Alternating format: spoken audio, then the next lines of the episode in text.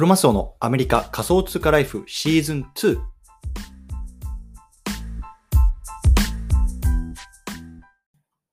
皆さんおはようございます。アメリカ西海岸在住のクロマスオです。今日は10月の8日土曜日ですね。皆さんいかがお過ごしでしょうか？今日も早速聞くだけアメリカ仮想通貨ライフ始めていきたいと思います。よろしくお願いいたします。さて、今日なんですけども、今日はね、NFT マッチングサービス、バズミントに関口メンディーが参戦。こんなね、テーマで話していきたいなと思います。うん。で、まあね、今日はタイトルの通りなんですけども、改めてバズミントってね、どういうサービスなのっていうところと、あとはね、そこにこう新たにこう関口メンディーさんがね、こう参画されたっていうところ、絡めてね、少し話していきたいなと思いますのでね、まだこれ登録してない方、ぜひね、聞いていただいて、概要欄にリンク貼っておきますので、ぜひね、とあの登録していただければなと思います。というところで、この番組では国境にとらわれないをテーマに仮想通貨 NFT、メタバースを中心に株式投資や不動産不動産投資、副業などについてもアメリカから語っていきますので、興味がある方はぜひ登録をよろしくお願いいたします。というところで、早速今度入っていきたいと思うんですけれども、えっと、昨日ね、プレスリリースが出ました。で、今日のね、タイトルの通り、このマッチングサービスの Buzzmint っていうね、あのサービスに、こう、 EXILE の、まあ、関口メンディーさんがね、こう正式にこうアンバサダーというか、アドバイザーという形で参戦しました。ね、そんなプレスリリースなんですけれども、昨日僕がね、まあ、それについて、まあ、改めて Buzzmint ってこういうサービスだよとかっていうところを、まあ、あの連続ツイートみたいな感じでしたので、そちらもね、概要欄の方に貼っておくのでね、ぜひね、興味がある方はね、こうあの見ていただいたりとか、まあ、拡散していただけると嬉しいです。で、じゃあ、そもそもね、バズミントってどんなサービスだっけとか、まあ、これ聞いた初めての方でね、えバズミントそんなの知らないよって方いると思うので、まあね、簡単に、あのー説明していきたいと思うんですけども、まあ、マズミントっていうのは、まあ、簡単に言うとね、まあ、NFT のプロジェクトと、あとはね、まあ、インフルエンサーさんをマッチングするようなね、まあ、あのプロジェクトになってます。うん、マッチングプロジェクト。でね、であの日本でもいわゆるさ、なんだろうな、えっと、男性と女性がこうマッチングするアプリとかってね、流行ってると思うんですけども、あのこれそれのね、ま、NFT 版だと思っていただければいいと思います。で現状ね、まあ、いろんなこう NFT のプロジェクトっていうのが、まあ、世の中に出ていてで、どうやってね、その NFT のプロジェクトの価値が上がるかって、まあ、いろんなファクターがあると思うんですけども、まあ、一つ一番大事なことはね、もう世の中にこう、なんだろうな、影響力のある、いわゆるインフルエンサーって言われる人が、まあ、その NFT を買ってくれるか、もしくはね、それをアイコンにしてくれるかどうか、これでね、もうかなりこう、こうなんていうのかな、潮目が変わってくるんだなっていうのがね、現状のこの NFT、特に PFP って言われるね、まあ、プロフィールピクチャーにする。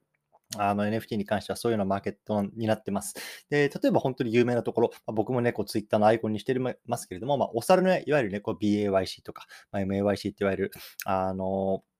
えっと、NFT がありますけども、あれなんかも本当にね、最たるもので、もともとね、2021年の5月ぐらいかな、あれ確か、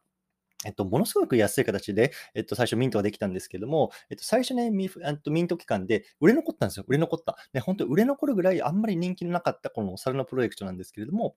でもう今1年経って今ではね、まあ、世界で最も高価な価値のある、まあ、あのえっと、NFT の PFP プロジェクトと言われてますよね。で、彼らがね、どんな風にしてね、そこの、ね、売れ残ったね、そんなにね、うまくいってなかったプロジェクトから駆け上がったかっていうと、ね、あの、本当は答えは簡単で、こうインフルエンサーさんがね、それを買って自分のプロフィールのアイコンピクチャーにしたと。まあ、それが最も有名で、あのそういうようなストーリーがあったんですね。例えば有名どころで言うと、えっと、マドンナとか、あとはジャスティン・ビーバーとか、で、サッカー選手で言うと、ネイマールなんかもそうですよね。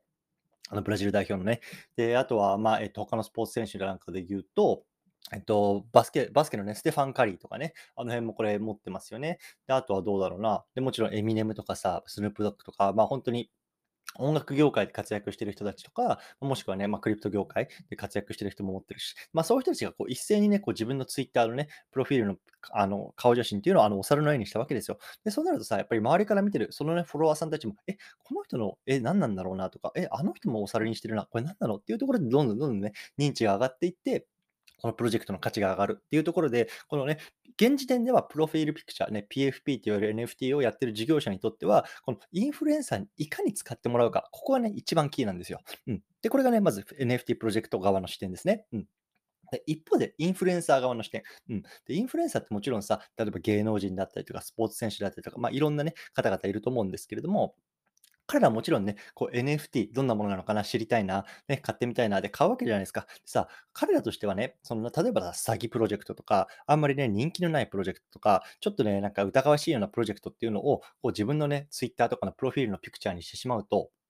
あの、してしまって、例えばね、そのね、プロジェクトが、まあ、人気が上がったけれども、例えばね、詐欺プロジェクトだった場合に、自分の信用に傷つくわけですよね。あ、例えばね、じゃあマドンナがそのプロフィールピクチャーにしましたとなった時に、そのプロフィールピクチャーのプロジェクトが詐欺プロジェクトだったときに、ね、あの、マドンナが、あの、そのなんだろうな、矢面に立ってしまう可能性があるわけですね。もちろんね、そんな何百万人、何千万人もね、こう世界中にね、フォロワーを抱えるようなインフルエンサーなので、そう。で、そういう時に、インフルエンサー側としては、ま、プロジェクトとか新しいもの、触ってみたいな、ね、これから価値のあるものをね、触れて、触れてみたいな、だけど、自分はね、こう詐欺とかそういうところに関わりたくないから、なんかね、有料なプロジェクトをね、こう事前にフィルタリングしてくれるものってないかな、そんなね、要望がね、こう、あの、インフルエンサー側にあるというところでできたのが、このバズミントっていうマッチングサービスなんですよね。うん。つまり、まあ、今までをまけまとめると、プロジェクト側はね、インフルエンサーさんに使って価値を上げていきたい。ね、で、インフルエンサーさん側は、まあ、きちんとね、有料な NFT プロジェクトっていうのを、まあ、まだ価格が安いうちから、まあ、手に入れて、まあ、あの、なんだろうな、利益も取っていきたいし、まあ、影響力を上げていきたい。こんなところがあるわけですよ。で、それをマッチングするサービスがこのバズミントっていうことなんですね。うん。で、このバズミントなんですけれども、えっと、今年の4月ぐらいかな、えっと、このね、いわゆる日本のインフルエンサー、えっと、NFT 業界のインフルエンサーであるね、まあ、3名がね、あの、主導して創業しました。一人は、まあ、パジさんという方と、あとはカニニンさんという方、あとはケンスーさんという方、3人が、えっと、始めました。でね、まあ、えっと、正式にこう6月ぐらいかな、あの、サービスがローンチして、あの NFT ニューヨークシティとかにも行って、こう、サービスのプロモーションをかけました。うん。で、そういう時にね、え、それその結果もあって、今でこう2000名以上のこうインフルエンサーさんとかユーザーさんっていうのが登録してくれてるんですね。うん。これもちろんね、あの登録無料ですることができます。後でね、登録の仕方ちょっと説明しようと思います。うん。で、あの、もちろんね、えっと、インフルエンサーさんは今2000名以上は登録してますというところで、で、一方でね、じゃあ NFT プロジェクト化はどうなのっていうところは、これはね、大体まあ日本国内のプロジェクトが今ね、主流なんですけども、まあね、本当にちょくちょくこう入ってきて、例えばね、異世界サー、バトルとか、あとはね、まあ、えっと、キャットレスキューとか、まあね、いろんなプロジェクトありますけれども、そういうところもね、まあ、このうちのサービスを使ってくださってるっていうような感じですね。で、これもちろんね、えっと、費用に関して言うと、インフルエンサー側は、えっと、無料で登録できるんですが、えっと、NFT プロジェクト側は、えっと、まあ、プロジェクトに応じて、まあ、1イーサから3イーサぐらい、えっと、お題をいただいてます。で、それがね、一応運営資金みたいになっていて、それを使って、まあ、新たなプロモーションであるとか、まあ、開発、ね、そういうことを行っていくというような感じですね。うん。で、あの、このね、えっと、運営を行っているのはバズミント DAO っていう、いわゆるなんだろうな、あの、まあ、組織なんですけれども、実はね、あの、これ、あの審査にね、合格合格というか、なんだろうな、面接とかインタビューみたいなのがあって、それにね、まあ、通った本当に60名弱ぐらいのね、メンバーしかいないんですよ。で、そのメンバーで、まあね、あの、インフルエンサー様側をね、獲得したりとか、プロジェクトを獲得したりとか、まあ、そういうことをやってるんですけれども、うん。で、僕もね、えっと、この4月にまそこに応募して、まあ、なあの、なんだろうな、何が良かったかよくわかんないけど、まななんか運よくね、そこに入ることができたというような感じなんですね。うん、そう。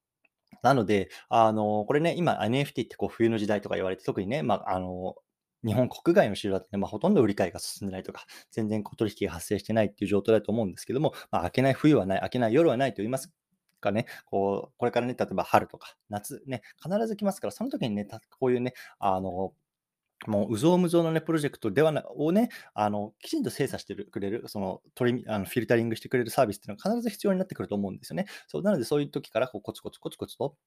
まあ、登録とかしておいて、まあ、あの、こう春が来た時に、まあ、そういうようなね、プロジェクトにこう乗っかっていけるようにね、まあ、あの、していきたいなと思ってます。うん。で、これね、まあ、インフルエンサーしか登録できないのかってね、あの思われる方いると思うんですけども、全然そんなことなくて、本当ね、ツイッターのアカウントさえあればね、こうリンクするだけでポチッといけるので、まあね、概要欄の方にリンク貼っておくので、そちらね、あの見ていただいて、そういったをね、こう登録していただければいいかなと思います。でね、そこでこう、あの、ランクが、ランクっていうか、ポイントみたいなのが出てくるんですよね。で、このポイント何なのかっていうと、あの、フォロワー数だけじゃなくて、自分がね、どれぐらいね、頻度であの投稿しているかとか、それに対してね、例えば、いいねとかリ、リツイートとか、コメントとかっていうのは、どれぐらいつくか、いわゆるね、フォロワーさんが少なくても、まあ、ニッチなね、例えば、あの、ブロックチェーンゲームとか、まあ、そういうようなところでね、発信していて、そこのね、人たちにはものすごく刺さってるよっていう人はね、ポイントが高くつくようにね、こう、あの、設計されてるんですね。そう、なので自分はね、こう、インフルエンサーじゃないしさとか、フォロワーね、うん十人しかいない、うん百人しかいないから意味ないよな、じゃなくて、きちんとね、あの登録しておくことによって、あの、そういうようなベネフィットを享受できる可能性があります。で、えっと、これ、ね、登録すると何ができるかっていうと、あの、NFT プロジェクト側が何かね、あの、ホワイトリストを配布したいなと思ったときに、そのホワイトリストが、えっと、そのポイントが高ければ送られてくるような仕組みになってるんですね。で、かつ、その自分の興味のある分野っていうのを、あの、ま、選ぶことができるんです。例えばね、あの自分はこう PFP 系にね、興味があるなとか、自分はね、コミュニティのね、パスにね、興味があるなとか、一方でなんか自分はね、こうブロックチェーンゲームに興味があるか、自分のいろんなね、この項目があるんですけれども、そこにね、登録することによって、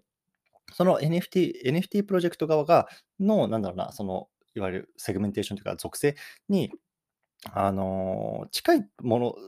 自分が興味ある分野のホワイトリストがこう送られてくるっていうような感じになります。で、あのホワイトリストってね、あのまあ、この番組でも何度も言ってると思うんですけども、いわゆるね、その NFT を投資っていう側面で見たときにね、もう必ず必要になってくる要素になります。つまり、N ホワイトリストを持っていると、定価でね、一番安くね、あのミントできるんですよ。で、それがね、上がっていけばね、まあ、あの、自分のね、なんだろうな、利益っていうのはあるわけなの、あの、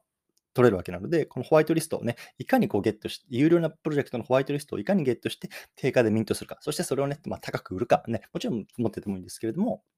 それがね、いわゆる NFT ので、まあ、儲ける。ね、これには最も重要な要素なので、もしね、このホワイトリストのね、あの、欲しいんだけど、なかなかね、もらえないんだよな、とかいう方はね、このバズミント登録しておければね、あの、自分の、まあ、興味のある分野のホワイトリストがもらえる可能性がね、あるっていうところからもね、あのぜひ登録してみてください というような感じですかね。うん。で、まあ、今回ね、えっと、ここに、ま関口メンディさんが参戦するっていうことで、だからもちろんね、えっと、正直僕はね、あんまりその、音楽業界って詳しくないんですけれども、まあ、EXILE っていうもうもう日本の国民的なね、まあ、グループですよね、の、まあ、メンバーでもあるし、この NFT とか Web3 とかの業界、ものすごくね、知見が今ありますよね。もう本当にインフルエンサーみたいな形になっている。だからその自分自身がこうインフルエンサーであるながら、どういうような、ね、プロジェクト、であればね、まあ、あの、いいプロジェクト、優良なプロジェクトなの自分が買いたいのか、ね、とか、あとはその他のね、インフルエンサーさんをこの Buzzmint に連れてきてくれるような、まあ、そういうような駆け橋になってくれるような、本当にキーポイント、キーパーソンになると思います。で、彼がね、今回、このプロジェクトに正式に、ね、こう参戦するというところで、まあ、彼からもね、こういろんなプロジェクトに関する発信とかもあると思うので、ぜひね、フォローとかしていただければいいかなと思いますというような感じですかね。うん。はい。で、まあ、最後、まあ、ちょこっとだけなんですけども、実はね、えっと、このプレスリリースは、え今回僕が作りました。で、まあ、僕がなんかな、あの、今まで全然こう、プレスリリースとかって、なんだろうな、対外的に作ったことはなかったんですけれども、まあね、この、なんだろうな、チーム内でなんか誰かでやりたやりたい人いるっていう時に、まあ、手を挙げてやらせて、やらせてもらったんですね。で、まあ、僕自身やっぱりこのプロジェクトに関わるときに、本当に全然ね、あの、やったことないところこととか、知らないことっていうところに積極的にね、関わっていきたい。そこでね、なんだろうな、自分の幅を広げたいみたいなところを思って入ったところがあったので、まあ、本当にあの手を挙げてよかったなと思ってるし、もちろんね、あの僕だけじゃなくて、こう周りのメンバーがこういろいろ、なんだろうな、ああでもない、こうでもないつって遂行してあの作っていったので、うん、本当にね、それがこう世の中に出たっていうのはね、まあ、なかなかね、あの感慨深いものがあるかなと思いますので、ぜひね、こちらのプレスリリースね、あの見て読んでみてくださいというところでね、今日はこの辺りにしたいなと思います。うん。ちょっとね、最後雑談の方行っていきたいと思うんですけれども、えっと、僕はですね、今日は、えっと、ちょっと野球をね、見に行こうかなと思います。で、野球って、えっと、今、あの、アメリカはね、ちょうどね、プレイオフのシーズンに入ったんですけれども、えっとね、僕がいるね、こうシアトルのね、マリナーズっていうチーム、まあ、日本だとね、あの、イチローとかがいたので、すいません。ものすごく有名なチームだと思うんですけども、ものすごくね、弱いチームなんですよ。うん、で、そのね、マリナーズが本当21年ぶりにね、プレーオフに行くというところで、あのカナダのトロントで今日試合があるんですけど、あのマリナーズのね、あの試合の、えっと、マリナーズの球場か、あの T モバイルパークっていうパークがあるんですけども、そこをね、まあ、いわゆる一般開放みたいな感じをして、こうね、えっと、パブリックビューミングみたいな感じで、こうスクリーンでね、こうトロントでの試合をね、こう見れるっていうことで、まあ、ちょっとそちらの方に行ってみようかなと思います。で、本当なんか、なんだろうな、こう20年ぶり、21年ぶりにプレーオフに行くっていうところで、本当にね、ものすごくね、弱いチームなんですけれども、それがね、まあ、久々にこうなんだろうな、表舞台に出てくっていうところで、結構ね、ファンも盛り上がってるので、まあ、あの僕自身ね、最近全然野球見てないので、どの選手がどうとかっていうのは全然わかんないんですけども、まあ、とにかくそういうなんだろうな、あの街の雰囲気とか、ファンの雰囲気とか、そういうところをね、あの、体験していきたいなと思ってます。うん。で、やっぱりね、次、いつプレイオフに出れるかもわからないようなね、まあ、弱小チームなのでね、まあ、そのあたりをね、こうしっかりこう目に焼き付けてね、こう記憶、記憶として、まあ、残していい経験になればいいかなと思ってます。というところでね、まあ、本当にこう仕事ばっかりだけじゃなくてね、お金のことばっかりじゃなくて、やっぱりそうやってね、なんだ自分のプライベートも充実させながら、あの、本当にね、生きていきたいなと思ってるし、うん、それが、そういうのはね、まあなんだろう、あの生活スタイルとかライフスタイルとかにね、あの興味があるなっていうことはね、ぜひフォローしていただいてね、まあ、本当いいねとか拡散とかしていただいて、まあ、一緒にね、あのそういうようなライフスタイルの実現に向けてね、あの頑張っていければなと思いますというような話でございました。はい。えということでね、まあ、明日またね、あのアップランドスパークキャストジャパンの方を撮っていきたいなと思いますのでね、こちらのアメリカ仮想通貨ライフお休みしたいと思いますけれども、またね、えっと、日本時間の月曜日かな、また届くようにね、あの準備していきたいなと思いますのでね、引き続きよろしくお願いいたします。というところで、今日この辺りにしたいなと思います。引き続きコツコツやっていきましょう。お疲れ様です。